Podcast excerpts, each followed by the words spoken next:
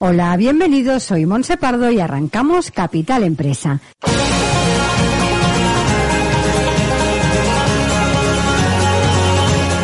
Cada día de lunes a viernes os estaremos acompañando de 12 a 1 de la tarde para hablar como siempre de empresas, de emprendedores y de comercio.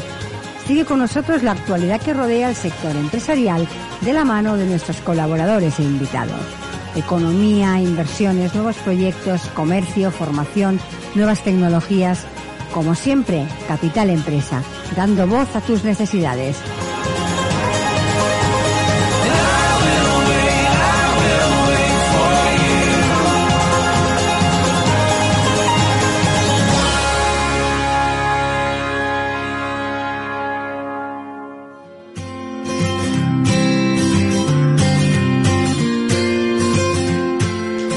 Hola, muy buenos días y bienvenidos a Capital Empresa. Como ya es habitual, iniciamos el programa de hoy dispuestos a aportarles la mejor información en relación a las pymes, el comercio, la tecnología, la innovación. Y hoy viernes en nuestro programa contamos con el espacio La Jefa eres tú, un espacio en el que vamos a hablar de mujer a mujer, donde impulsaremos el talento femenino y donde contaremos con el testimonio de experiencia de mujeres exitosas. Así que, arrancamos.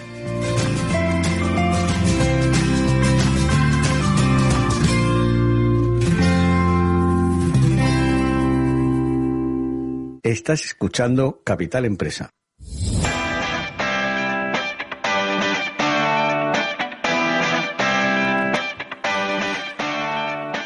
Pues lo dicho, hoy viernes empezamos con el espacio La Jefa eres tú, conducido por Olga Jiménez, experta en ventas, motivación y liderazgo, empresaria y escritora. Eh, Olga, buenos días, bienvenida. Buenos días, Monse, un viernes más aquí. Otro viernes más para, para hablar de lo que tanto nos gusta, ¿no? De cómo, cómo dar visibilidad y motivar a esa mujer emprendedora, empresaria. Totalmente. Y hoy vamos a contar con dos invitadas fantásticas. Eh, antes de empezar a hablar de las invitadas, vamos a hacer un pequeño recordatorio para todas nuestras oyentes de ese evento que estamos preparando con tanta ilusión que lo hemos hecho desde, desde aquí, desde la jefa eres tú, de ese desayuno entre mujeres empresarias, emprendedoras, aquellas que están pensando en serlo, líderes. Eh, lo vamos a hacer en el hotel H10 Casanovas y explícanos qué vamos a qué vamos a contar en este evento, qué vamos a hacer. Bueno, pues va a ser un desayuno fabuloso para mujeres que quieran crear conexiones, que se quieran empoderar, que quieran aprender, que quieran disfrutar, para jefas, líderes, empresarias, personas que quieran llegar a serlo o mujeres que quieran disfrutar simplemente de, de aprender, de sentirse con más confianza, más seguras eh, consigo mismas. Y bueno, vamos a empezar el próximo viernes, día 25, vamos a hablar de cómo ser una líder magnética yo creo que esto es algo interesante para mujeres prácticamente de cualquier ámbito. Y bueno, ya tenemos a bastantes inscritas, personas fabulosas con las que os va a encantar también establecer pues conversación, relación. Y además vamos a contar con Enrique, un fotógrafo fantástico que se ha prestado a venir a cubrir el evento como pistoletazo de salida. Así que queréis venir, si queréis venir a disfrutar, desayunar, pasar un rato agradable, impulsaros para toda la semana, pues todavía quedan algunas plazas. Por lo tanto, corred, podéis inscribiros en la jefa erestu.com eh, tenéis eh, un apartado que es mis desayunos y allí encontráis directamente el enlace para poderlo hacer. Así que, bueno, mm, yo creo que estos desayunos van a ser muy exitosos. Los vamos a hacer cada último viernes de mes. Y este, por ser el primero, pues todavía hay alguna plaza. Luego va a ser más complicado. Por lo tanto, corred y formar parte ya de este club de la jefa eres tú.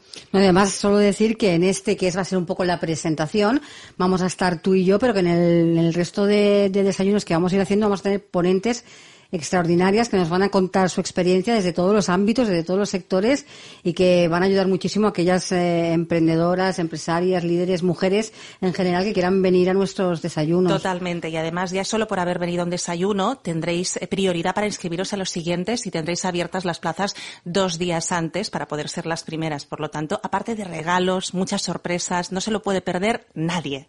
Bueno, ya una vez hecho este, este recordatorio, sí que vamos ya con el programa de hoy que que vamos a hablar de sacar lo mejor de, de, los demás y lo mejor de nosotras mismas y también hablaremos de cómo sanar nuestra niña interior, ¿no? Pero, pero antes de empezar a presentar nuestra primera invitada, como siempre, unas de tus mini píldoras que nos inspiran siempre al empezar el programa. Claro que sí. Bueno, pues es importante hablar como si las cosas ya estuvieran ocurriendo. Eh, yo digo que debemos pensar en aquellos profesores que teníamos y que nos impactaron, ¿no? Normalmente hay dos tipos de profesores que nos impactaron. Unos son los que recordamos mm, con una especie de eh, mala sensación y aquellos que realmente fueron una influencia positiva en nuestra vida. ¿Cuál era la principal diferencia? Los primeros resaltaban aquello que hacíamos mal y los segundos resaltaban aquello que hacíamos bien. Entonces, con los primeros tenías una especie de resentimiento y, por lo tanto, ¿para qué contentar a alguien así? Pero, sin embargo, con los segundos lo que tenías es una sensación de querer que se sintieran orgullosos de ti y por eso sacaban lo mejor que, que tenías dentro. Por lo tanto, si quieres sacar lo mejor de los demás, habla dando por sentado que está ocurriendo lo que tú quieres que ocurra, ¿no? Por ejemplo, eh, un profesor con sus alumnos o un líder con su equipo, enhorabuena por actuar siempre con madurez y respeto. O eh, me siento muy orgullosa o muy orgulloso por poner vuestro foco en aumentar las ventas un 10% cada mes. ¿Por qué? Porque incluso aquellas personas que quizás no están actuando de esta manera con los valores que queríamos resaltar, si lo normalizamos, van a pensar que es la tónica general y se van a sumar a esa tendencia súper positiva, ¿no? Cuando damos algo por hecho, pues eh, nadie lo pone en duda. Eh, somos seres sociales y queremos ser parte de, de un grupo. Por ejemplo, dile a tu hijo que te sientes orgullosa de que haga los deberes y los seguirá haciendo. Hay una anécdota muy graciosa, de Ibáñez, nuestro queridísimo eh, dibujante de cómics de Mortadelo, creador de Mortadelo y Filemón, que dicen que él dibujó un ratoncito y que su padre se lo guardó en la cartera eh, por años. Y que aquel mensaje al pequeño Ibáñez fue como decirle tú eres bueno, tú vas a valer para esto. Entonces, debemos creer siempre en los demás y dar por sentado que ellos pueden conseguir las cosas y pueden tener éxito. Es importante pillar a las personas haciendo algo bien y seguirán haciendo más cosas bien. Lo importante que son las palabras muy importante hablar siempre en positivo y no en negativo. el efecto que produce es mm, brutal, ¿no? El hablar siempre en positivo. Totalmente diferente. Pues después de esta, de esta píldora, como siempre, tan, tan inspiradora que nos dejas a empezar el programa, vamos ya, si te parece, a presentar nuestra primera invitada que nos acompaña aquí en el estudio. Como siempre, te lo dejo a ti los honores. Pues Teresa Bisbal Valls sabe mucho de sacar lo mejor de las personas. Bueno, ella empezó a trabajar a los 15 años en una empresa metalúrgica, en el departamento de contabilidad, y al año, bueno, o en los siguientes años, pasó ya al departamento de personal a realizar distintas tareas y roles que le permitieron, pues con el tiempo, desarrollar eh, varias responsabilidades del área de los recursos humanos, que en, ese momento ni siquiera existía este departamento, ¿no? Tales como, por ejemplo, Payroll and Administration, Global Operation, eh, Labor Relations, Talent and Recruitment, Learning and Development, y cuando la compañía pasó a ser una multinacional, eh, la diversificación pasó a ser más global y tuvo la oportunidad de focalizar su gestión en áreas ya más concretas de los recursos humanos implementando también muchas cosas nuevas que hoy en día ya se han normalizado, pero que entonces pues eran algo eh, muy novedoso. Siempre en constante formación, ella es una mujer trabajadora, responsable, positiva, ya lo veréis, alegre, muy alegre, comunicativa, impulsora de obtener logros en otras personas, con gran capacidad para afrontar las dificultades, resiliencia, resolución de conflictos, se implica mucho en los proyectos y en el desarrollo de los demás, es colaborativa y con un afán de, superación y aprendizaje. Y como mujer ha vivido pues las dificultades de ser mujer en el ámbito personal y profesional y se siente muy orgullosa de que estén implantadas ya por fin las tan ansiadas políticas de igualdad e inclusión, aunque todavía quede por hacer, ¿no? Actualmente está prejubilada. Eh, Teresa sigue en activo impulsando el talento femenino, forma parte de dos asociaciones, está inmersa en una exposición fotográfica que se llama La Mujer y la Moda, eh, sigue también impulsando la igualdad de la mujer, realiza escritura, cursos de historia, pero sobre todo está volcada en la fotografía, que es un mundo que, como ella dice, va de emociones y de ilusiones, que es eso que ni se ve ni se toca, pero que es el motor que nos mueve y nos permite ser auténticamente auténticas. Y de eso hablamos mucho aquí en La Jefa Eres tú, ¿no? Como dijo Pau Donés, dice ella en una entrevista que le hizo Jordi Évole, la vida son cuatro días y tres ya los hemos vivido. Así que dice Teresa, como yo ya he vivido tres, en esta nueva etapa voy a seguir disfrutando de la vida, pero contribuyendo a dejar un mundo un poco mejor eh, en todo lo que esté a mi alcance. Maravillosa visión, ¿no te parece, Monse? Perfecta, la verdad es que sí, la verdad que sí. Teresa, bienvenida. muy, buenos días, eh, muchas gracias, eh, Monse, Olga. Un placer para mí estar en vuestro programa y nada, un privilegio. Encantada. Teresa, nos, ha explicado un poquito, Olga, sobre, sobre tu trayectoria, pero Háblanos un poco, un poco de ti, de tu historia personal. Bueno, en realidad ha contado muy bien, Olga me conoce. Eh, a ver, eh, yo soy de un pueblecito rural muy pequeño, dos familias y la mía.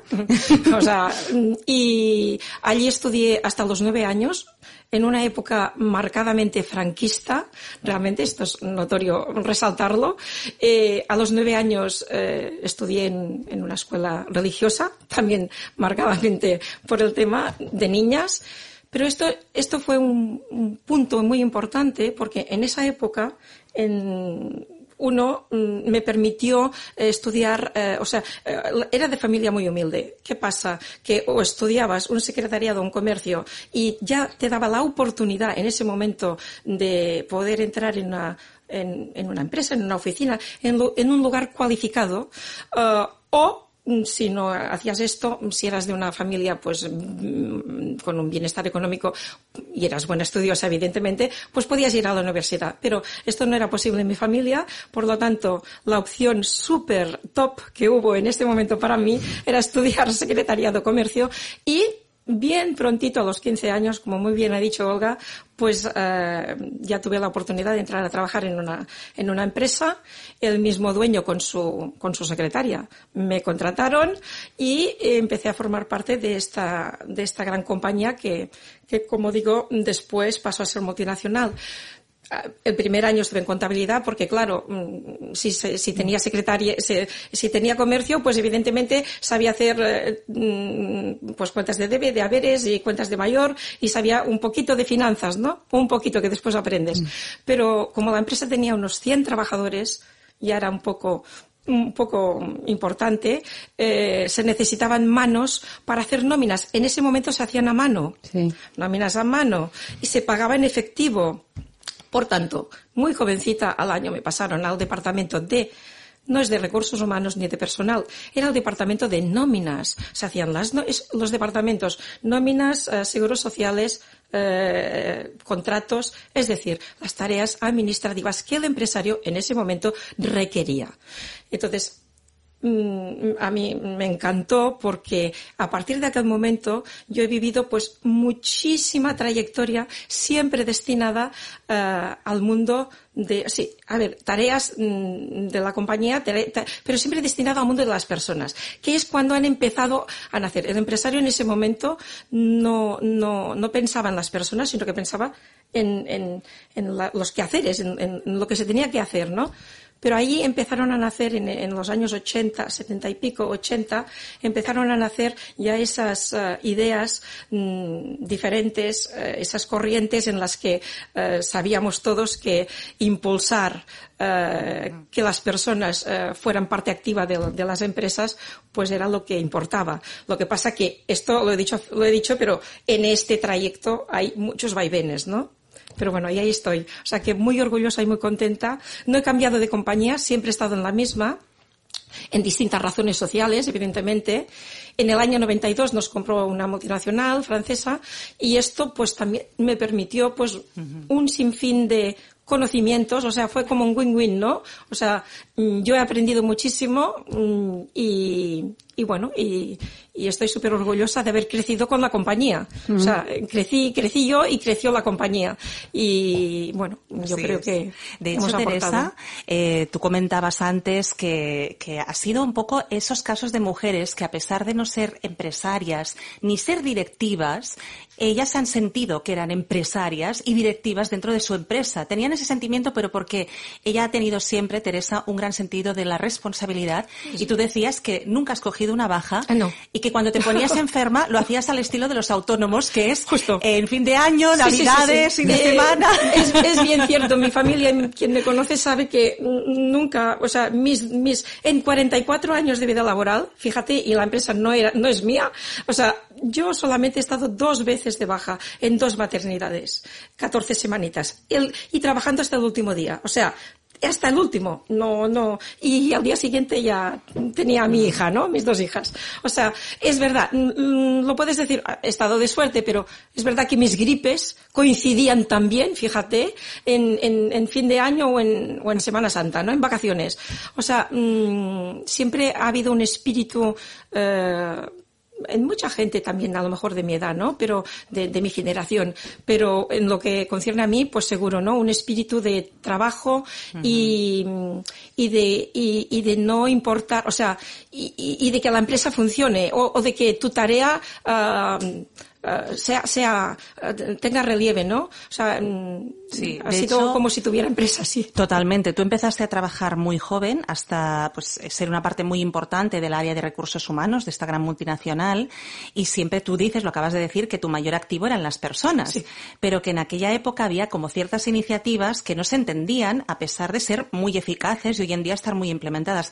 Cuéntanos algunas de estas iniciativas para que podamos aprender de ellas, de tu visión como mujer y lo que impulsaste en Sí, es que fíjate que cuando he dicho que, si, nos repetimos antiguamente, claro, es que los departamentos de nóminas no existían, o sea, estaban mm, supervisados por los directores industriales. No había director de recursos humanos o jefe de personal, porque eh, primero empezó a haber la figura de jefe de personal como línea jerárquica. Tampoco había directores de personal cuando había directores industriales. Digo porque es que mm, conocer esto es muy importante para ver que las compañías em, han evolucionado muchísimo, de lo que estoy muy orgullosa, pero que lo he visto porque nosotras, mm, o sea, las personas que, que estábamos en esta área, dábamos cuentas, si das cuentas a un director industrial, eh, los directores industriales van por productividades. Eh, No, no, no, las personas no las tienen tan en cuenta. O sea, a cualquier precio, o si no es a cualquier precio, eh, también están los comités de empresa que por eso estaban.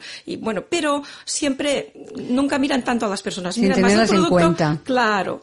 Entonces esto era, era complicado en ese momento y en esos años. ¿eh? Me remito a los, los años primeros, ¿no? Que son muy importantes de conocer, ¿no? Para ver después la evolución.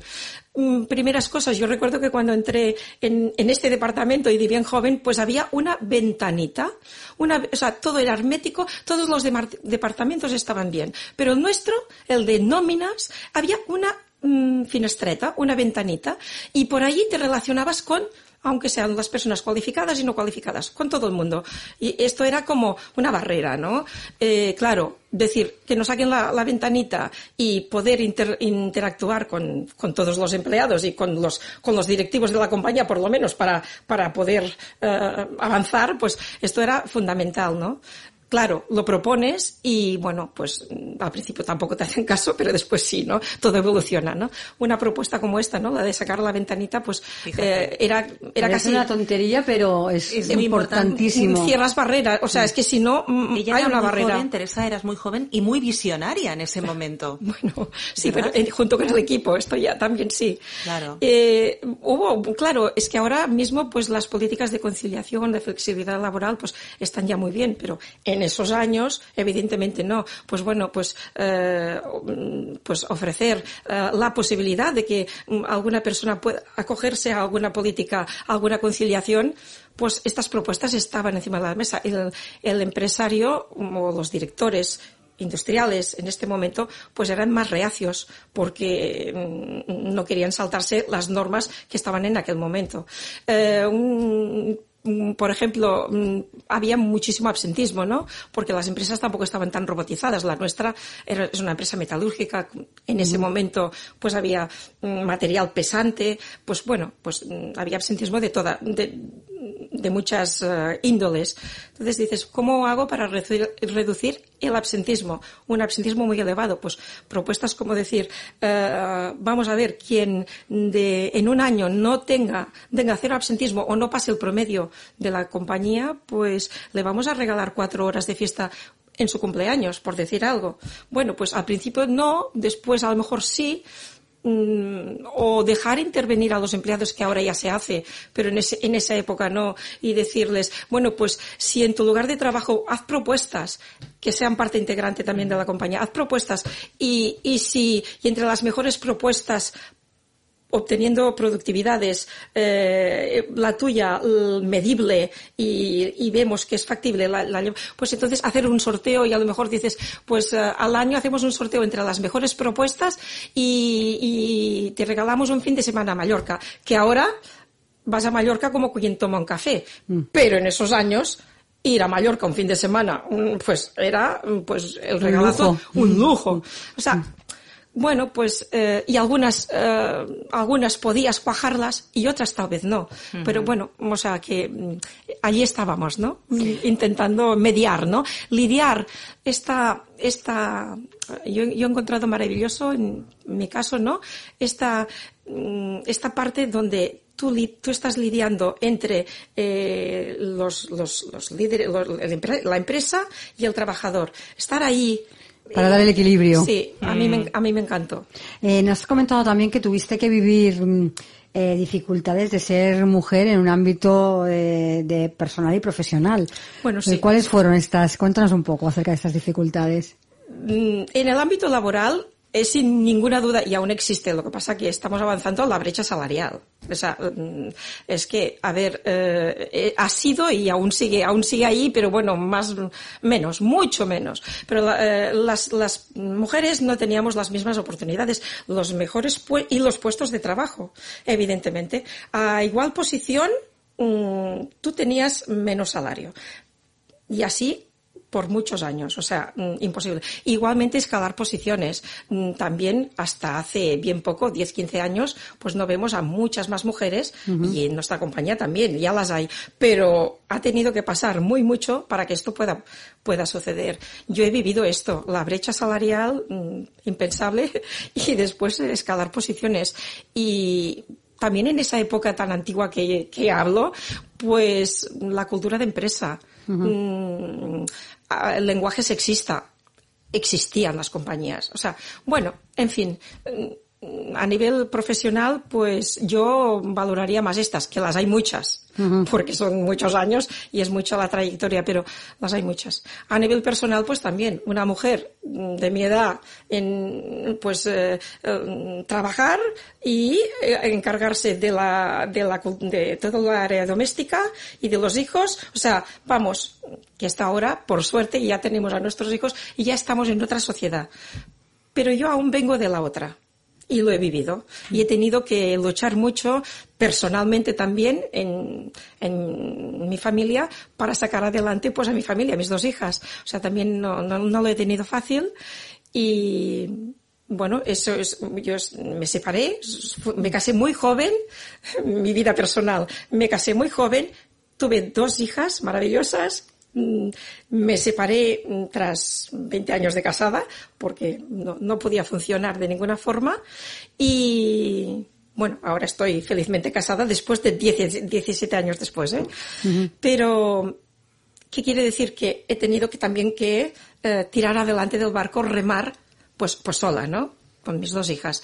O sea que mm, paralelamente al trabajo soy de soy de este perfil, ¿no? Del, del de antes, ¿no? Mm. Por suerte ahora pues lo tenemos todo pues uh, ya muy muy un poquito más fácil como más fácil, sí. un poquito más fácil. Sin embargo, tú has sido una gran impulsora de, de toda la parte de talento femenino porque estás en dos asociaciones de mujeres, ¿verdad? Sí en este, bueno, estoy en, estoy en una, asociación Talent Femení, eh, de la que estoy muy orgullosa, eh, presidida por una gran mujer, Susana Villagrasa, eh, impulsora también mm, para crear una red de contactos entre mujeres eh, profesionales, para crear sinergias, eh, para dar sororidad, para visibilizarlas, empoderarlas. Eh, bueno, es una, es una asociación fantástica, me siento muy bien en ella. Podemos, es, está por el 50-50, está en las Naciones Unidas, también tiene, también hemos tenido visibilidad allí, el Instituto Catalán de las Donas. bueno, mm, estamos muy, muy a la brecha para um, auto, bueno, entre todas sumar. O sea, uh -huh. um, creemos en esa, en esa visión, ¿no? Uh, su, juntas sumamos. Pues eh, estando ya prejubilada, Teresa. Has... Un segundo, sí. me olvidaba, estaba también, estoy también sí. en otra, en otra plataforma, diría, en otra asociación. Sí. Es una, es la Dones de Actualidad, presidida también por una gran mujer, Sandra Granamar.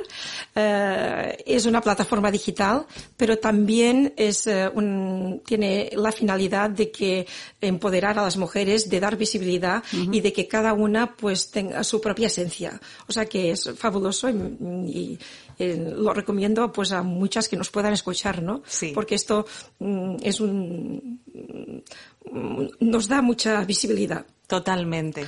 De hecho, fíjate que en tu caso, pues ya estando prejubilada, Teresa se ha volcado en, en, contribuir también al talento femenino, pero está explorando también su propio talento en el mundo de la fotografía.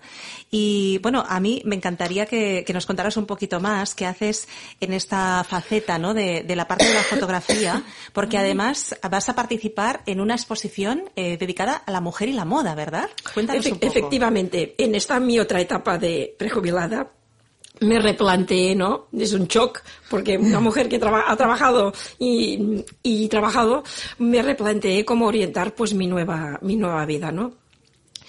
Y, y pensé, mm, tienes que abrirte, mm, en casa no te vas a quedar, tienes que abrirte al mundo y tienes que seguir viendo lo que, lo que pasa, ¿no?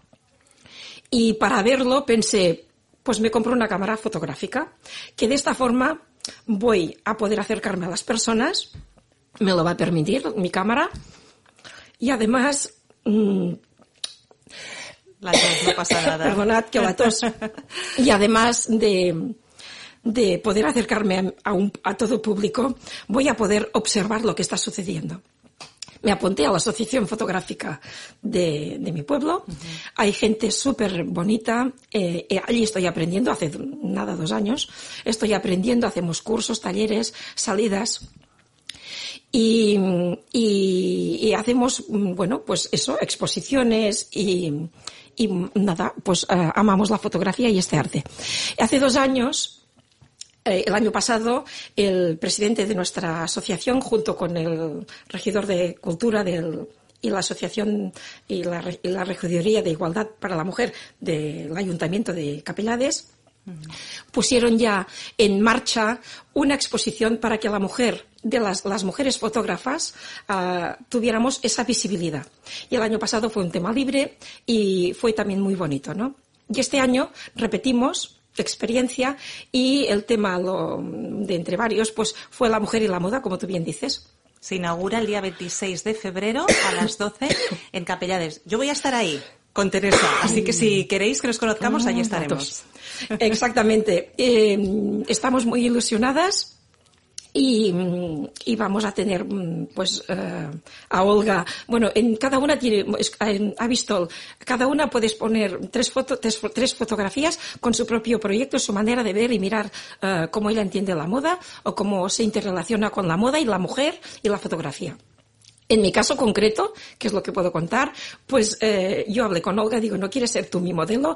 Me dijo que sí, me, me encantó y, y, Olga me dijo, pues vamos a, a dar más visibilidad y, y, cuento, contamos con una magnífica persona, Carola, que tiene un, una firma mm, muy especial, muy bonita, Aguar Barcelona, ¿verdad, Olga? Sí. Ella nos dejó asistir aquí en Barcelona a su taller de, de diseño y patronaje, donde, vamos, no puede ser más auténtico. Y con, su, con sus vestidos y su, con su, sus diseños, Olga uh, se prestó y, y, yo aprendí, ¿no? Y yo expondré tres fotografías de ella, que es lo que cada autora puede hacer, y me encanta porque así damos visibilidad y, sí, y seguimos con esta, con esta visibilidad de la mujer, ¿no? O sea que por doble partida, hacemos una exposición las mujeres, damos visibilidad a todas las mujeres que estamos en la fotografía y además, en mi caso, si puedo ya contarlo y avanzarlo, que tenemos esta, esta visibilidad para más mujeres, lo cual agradezco muchísimo. Recomiendo que se vaya a ver esta asociación. He visto el trabajo que habéis hecho las dos y la verdad que, que recomiendo ir a ver la, la, la, exposición por tus fotografías y por el del resto de, de mujeres que, que participan. Eh, algunas eh, mujeres pueden sentir, ahora que nos contabas tu experiencia, ¿no? Miedo de no poder aportar valor, ¿no? Después de, de, de dejar el trabajo, cuando, cuando se jubilan, ¿no? Pero tú estás demostrando que si quieres, eh, si quieres puedes, ¿no? ¿Qué les dirías a esas, a esas mujeres, ¿no? Que tienen ese, ese miedo. Bueno, yo yo primero quiero decir que somos de una generación mm, eh, excepcional, que mm, hemos visto muchísimos cambios, que piensen que mm, hemos pasado de, la máquina de escribir manual a la, a la a la digital, que, que eh, nuestra generación ha vivido muchísimos cambios. Entonces, que, no, que busquen que cada una tiene su propio yo y es única, por tanto, que cada una busque qué es lo que le entusiasma, qué es lo que le gusta, qué es lo que le apasiona y desde luego que se lancen a hacerlo y que no se queden en casa encerradas, para nada. Que busquen su propia pasión y que, y que exploren en su interior y que, y que lo hagan, porque es magnífico. Absolutamente. Teresa, qué privilegio tenerte hoy aquí, que puedas aportar tanta inspiración y tanto valor. Es un orgullo, de verdad, escuchar a mujeres como tú a quien nos queremos parecer. Muchísimas gracias. Gracias de corazón. Vale, gracias. Y después de, de Teresa tenemos otra, otra invitada, ¿no es así, Olga? Sí, bueno, bueno, bueno. Es una mujer también estupenda, ya veréis que os va a gustar mucho. Se llama Sorcunde Olavarri. Eh, desde Bilbao la tenemos conectada. Eh, bueno, pues eh, ella nació en Bilbao, como os digo, es diplomada en magisterio y licenciada en Ciencias de la Educación y Filosofía. No sé si nos escuchas ahora ya, Sorcunde. ¿Nos escuchas, Sorcunde? Sí. Fenomenal, fenomenal, genial. Bueno, pues estoy presentando. Bienvenida, te estoy presentando. Solo quería asegurarme de que nos escuchabas.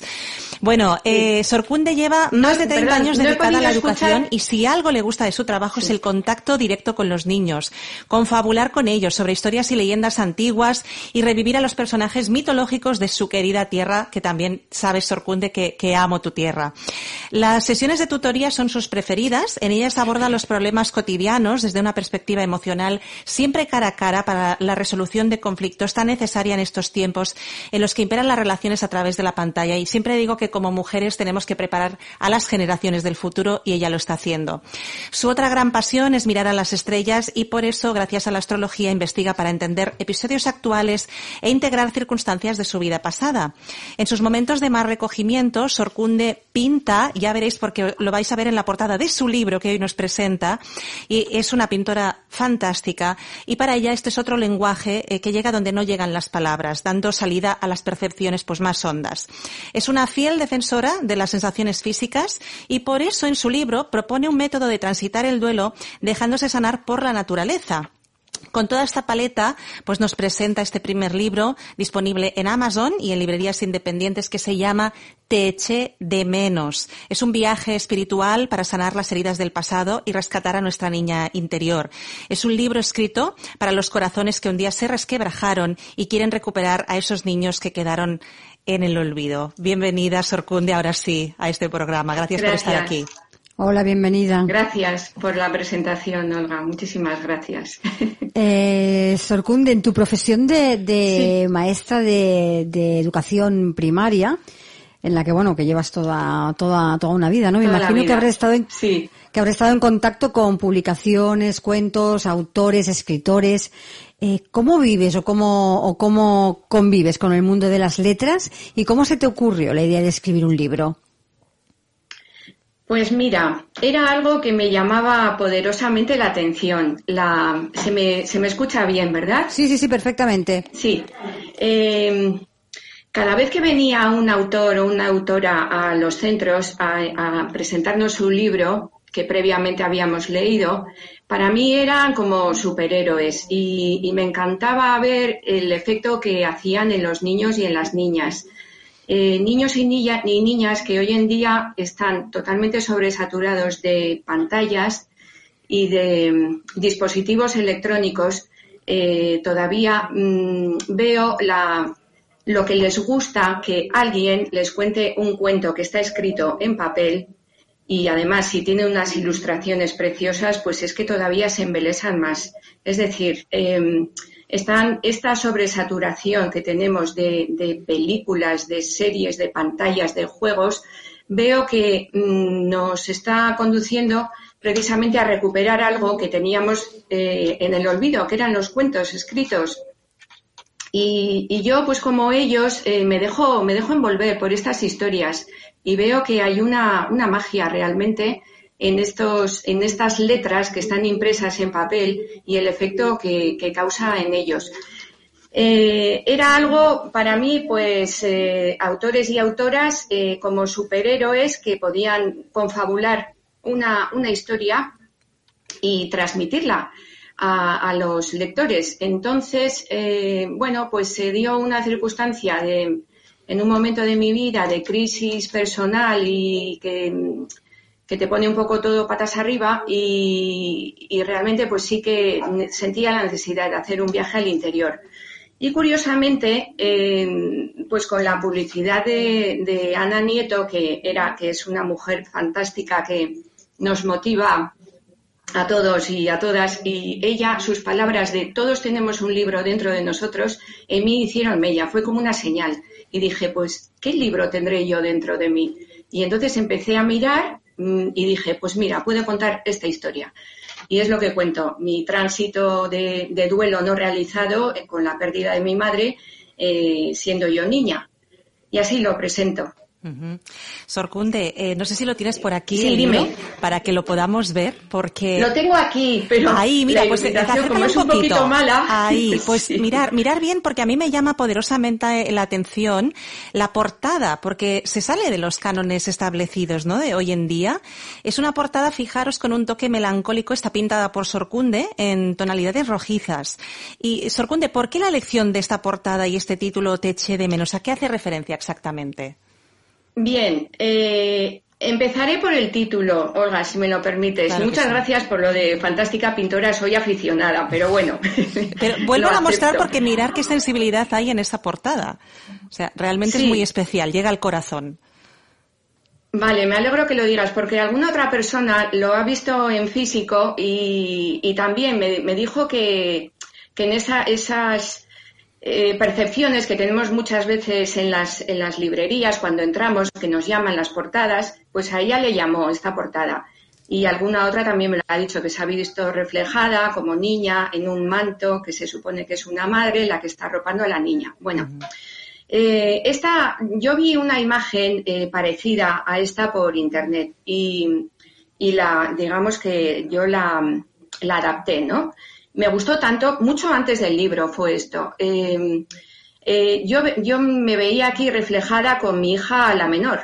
Y, entonces, bueno, pues lo llamo el manto de la maternidad y, y con ella, eh, esto lo hice en un cuadro de dimensiones muy grandes, que lo tenía a los pies de mi cama y entonces por la tarde nos gustaba a mi hija la menor y a mí recogernos en mi, en mi cama, contarme lo que había pasado a lo largo del día y entonces estábamos así las dos pues, pues estupendamente viendo los dientes de león que se ven aquí en la contraportada, los dientitos de león y entonces bueno pues le hago un homenaje ¿no? a mi niña, le digo que es el manto donde yo la voy a recoger cuando me necesite y así vemos germinar a la vida, a la tierra y bueno, de una manera así simbólica eh, lo, lo, hago.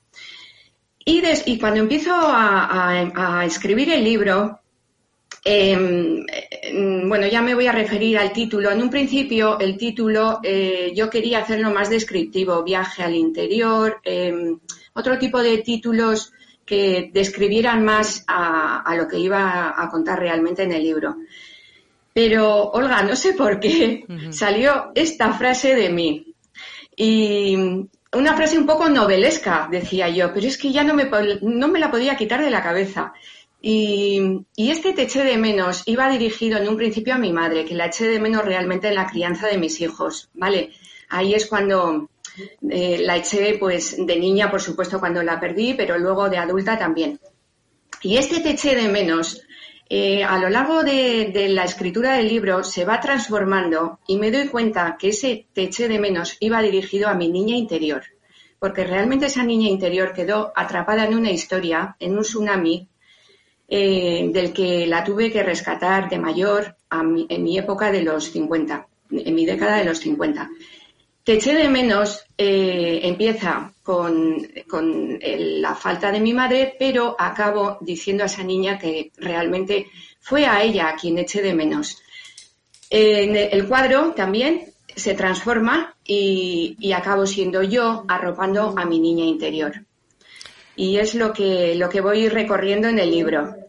A mí y, es la magia de la escritura, que yo no me lo terminaba de creer, pero, pero realmente es que fue así. Yo empecé con, con bueno, quería hacer más o menos un tratado de, lo que supone un duelo tradicional y al final me, fueron entrando todos estos mm, llamados o, o muestras o llámalo como quieras, que me dejé llevar por todo ello. Es emocionante escucharla. Sí, es que lo es mucho. Además, yo con Sorkund he tenido la suerte de compartir mucho porque estamos en un grupo de autores y he de decir que es una persona que apoya muchísimo a los demás, que es súper cariñosa y además me siento muy, muy identificada con ella porque siempre digo que tenemos que escuchar a esa niña que fuimos y qué que mujer quiere que seamos, ¿no? Y a veces la perdemos por el camino, vamos como echando capas de tierra, ¿no? Eh, bueno, tú cuentas en tu introducción que emprendes un camino de duelo debido a la pérdida pérdida de, tu madre. A los 15 años eras muy jovencita. Es un duelo que no realizas en su momento, del que te haces consciente, pues como decías ahora, ya a los 50, ¿no? Cuando echas la vista atrás y ves cómo ha repercutido en tu vida. Cuéntanos cómo fue ese momento de darte cuenta de todo esto y tomar la decisión de sanarlo a través de la escritura y ayudar a otras mujeres a sanar también. Pues mira, em, me di cuenta cuando empecé a escribir el libro que realmente yo sentía esa necesidad de hacer este duelo. Eh, mi vida, echando la vista atrás, em, yo había construido una vida mm, de jovencita, pues mm, aparentemente con normalidad, haciéndome cargo de mí misma, con responsabilidades no propias para mi edad de 15 años, pero bueno, digamos que tiramos para adelante, ¿no? Mis hermanos, mi padre y yo, como podíamos. Y, luego, cuando ya creé mi propia familia con, mis hijos y, mi pareja, mi marido, em, mm, yo pensaba que esto ya suplía toda esta carencia que llevaba yo con anterioridad dentro de mí. Eh, aparentemente creas un estatus de vida, eh, una familia bonita, de, todos sanos, hijos mm, majos, fuertes, eh, guapos, y dices, pues qué bien, ya lo he conseguido, ¿no? Casa de veraneo, eh, en fin, todo esto que, que, que, nos va envolviendo, ¿no? Que es bonito vivirlo además. Y, pero en el fondo son fortificaciones que nos vamos haciendo. Eh, es decir, mm, esta niña estaba totalmente encapsulada y metida en una botellita y, enterrada. Eh, yo no, no quería eh, remover en esto. Entonces llega un momento de tu vida que, bueno, por la astrología yo lo vi que era Plutón en mi casa de origen que me estaba pasando en ese momento. ¿Y qué era lo que, lo que te saca Plutón, que es el planeta destructor, que no perdona ni, o sea, contra él no puede luchar nadie? Entonces en mí sacó todo eso que estaba enterrado que tenía, pedía a gritos que tenía que salir fuera y sanarse. Esa, eh, esa necesidad. Entonces, a mí me lo marcó una crisis interna mía personal y, y, me lo marcó mucho. Y entonces fue el viaje a mi interior de decir quién soy yo realmente. He representado un papel, qué ha pasado, qué es lo que, lo que soy, realmente estoy haciendo lo que yo quiero, realmente a mí me llena todo esto, todo eso que he vivido ahora me sirve de algo o no. Realmente, ¿qué es lo que tenemos al final? Nos tenemos nosotras, a nosotras mismas. Todo lo demás que hemos creado, vale, es muy bonito, estás orgullosa de todo ello, pero, pero no nos podemos desatender a nosotras mismas. Y digamos que en ese momento eh, mi mundo se resquebrajó, se cayeron todas esas fortalezas que parecían que eran fantásticas, que nadie iba a poder contra eso, y me veo haciendo ese primer recorrido que hago por, por la tierra, por las cavernas, para ir realmente dentro de mí. Y eh, así lo hago en el libro, mm. con esa parte de la tierra, esa necesidad de ir realmente hacia adentro. Ahora que lo comentas, apunte en, tu, en la estructura de tu, de tu libro, eh, ¿qué, te, ¿qué, te, motivó a hacerlo en, en, apartados como tierra, aire, fuego, agua? Porque cuando hablamos de, normalmente de superar duelos, se utilizan otra, otras palabras, ¿no? Utilizamos negación, ira, depresión, aceptación. Esto es un poco diferente en tu libro. Sí, sí. Bueno, eh, todo Mm, todo empezó con. Yo quería ir al, recuerdo más antiguo que tenía de niña. Y entonces, el recuerdo más antiguo eh, estaba en una nana que me cantaba mi madre de pequeña. Y yo le oí a mi madre cantársela a mi hermano mm, cuando fue pequeño, el que nos llevamos 14 años de diferencia. Entonces esa nana se perpetuó en el tiempo y yo la iba cantando a mis hijos una nana muy sencillita que se transmite oralmente en los valles de Vizcaya, de Arratia, de donde proviene mi familia. Y esa nana eh, tan bonita, yo la introduje en el libro y me di cuenta que en nada, en cinco líneas, en una de las líneas hace referencia al Aquerra, que es la, un animal mitológico vasco que está muy presente en la mitología vasca, Aquerra, que es el macho cabrío, está bailando. Y eso se engancha con, el, baile, representa al aire. Luego, eh, otro animal que, que está tocando el violín y es lo que te lleva al agua, los lenguajes de Neptuno. Otro animal en esta estampa que representa esta nana es el, el, zorro que está soplando el fuego, realmente el tercer elemento, el fuego, y el cuarto elemento que es la, liebre que está moliendo el trigo, es decir, eh, conectado con la tierra. Y dije, ostras, están los cuatro elementos de la naturaleza representados en esta nana. Entonces yo lo sentí también como una señal y dije, por aquí voy a tirar voy a fragmentar el libro en estos cuatro elementos. Tierra, que hago este viaje al interior, de dónde venimos, las cadenas genéticas, de lo que nos tenemos que soltar, de, hacia dónde me lleva realmente, mi esencia.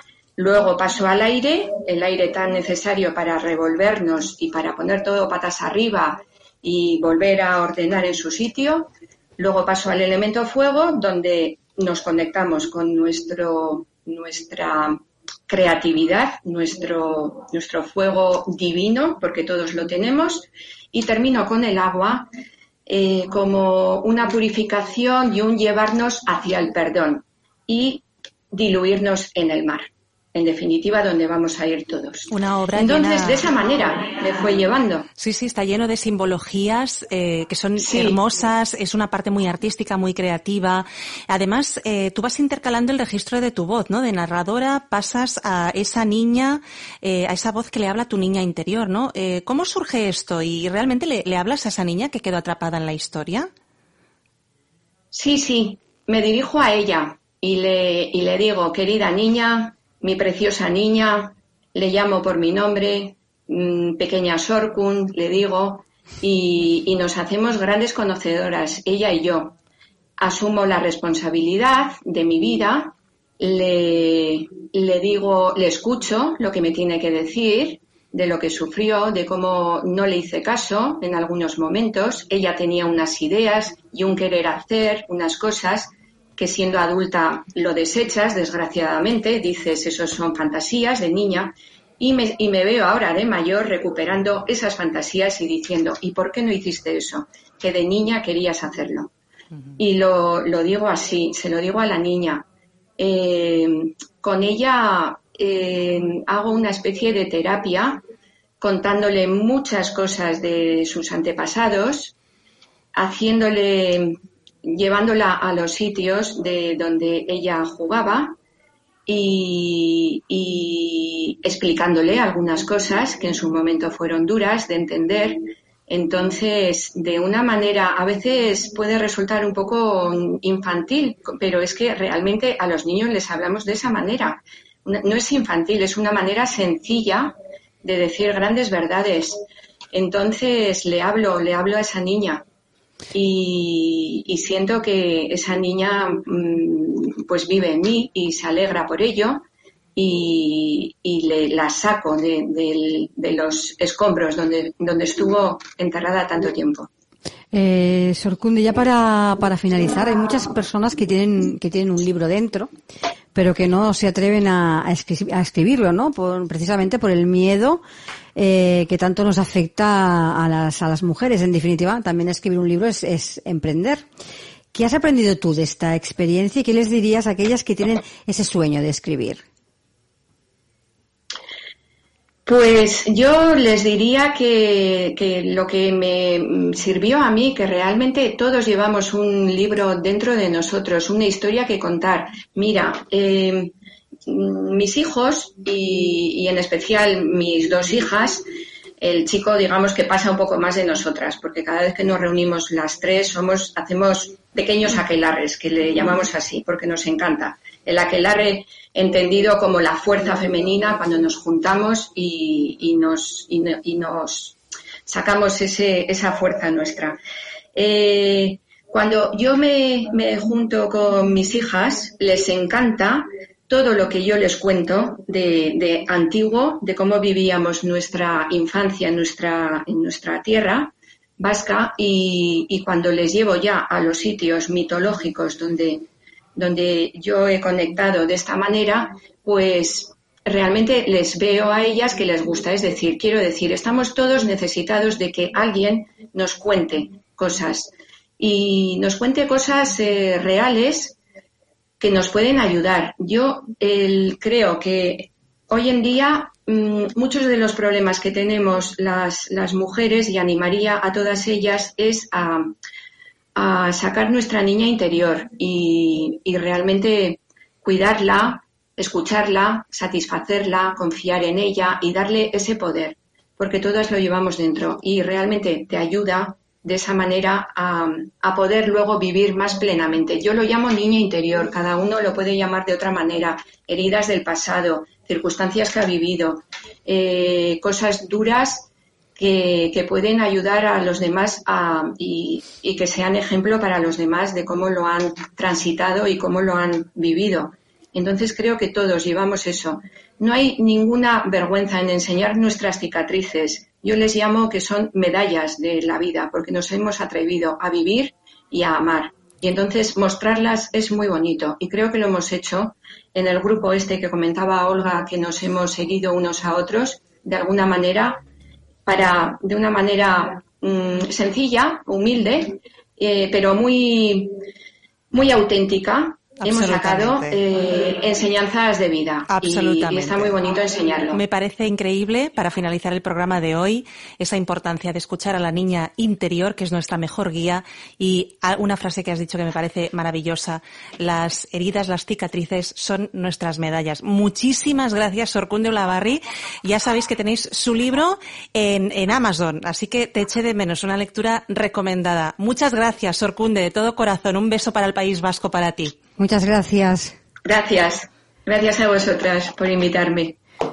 Eh, bueno, Olga, hasta aquí el, programa de hoy con nuestras dos fantásticas invitadas que hemos tenido. Intenso. Eh, exactamente. Eh, tú y yo nos vemos la semana que viene con mm. más y, bueno, y no olvidar a nuestros oyentes ese desayuno que tenemos previsto para el 25 de febrero. Olga, hasta la semana que viene. Hasta la semana que viene. Nos vemos en el desayuno y en el programa. Y hasta aquí nuestro programa de hoy, como siempre. Muchas gracias por acompañarnos y les recuerdo que les espero de nuevo el próximo lunes a las 12 del mediodía con más colaboradores y nuevos invitados aquí en Capital Empresa. Hasta el lunes y feliz fin de semana.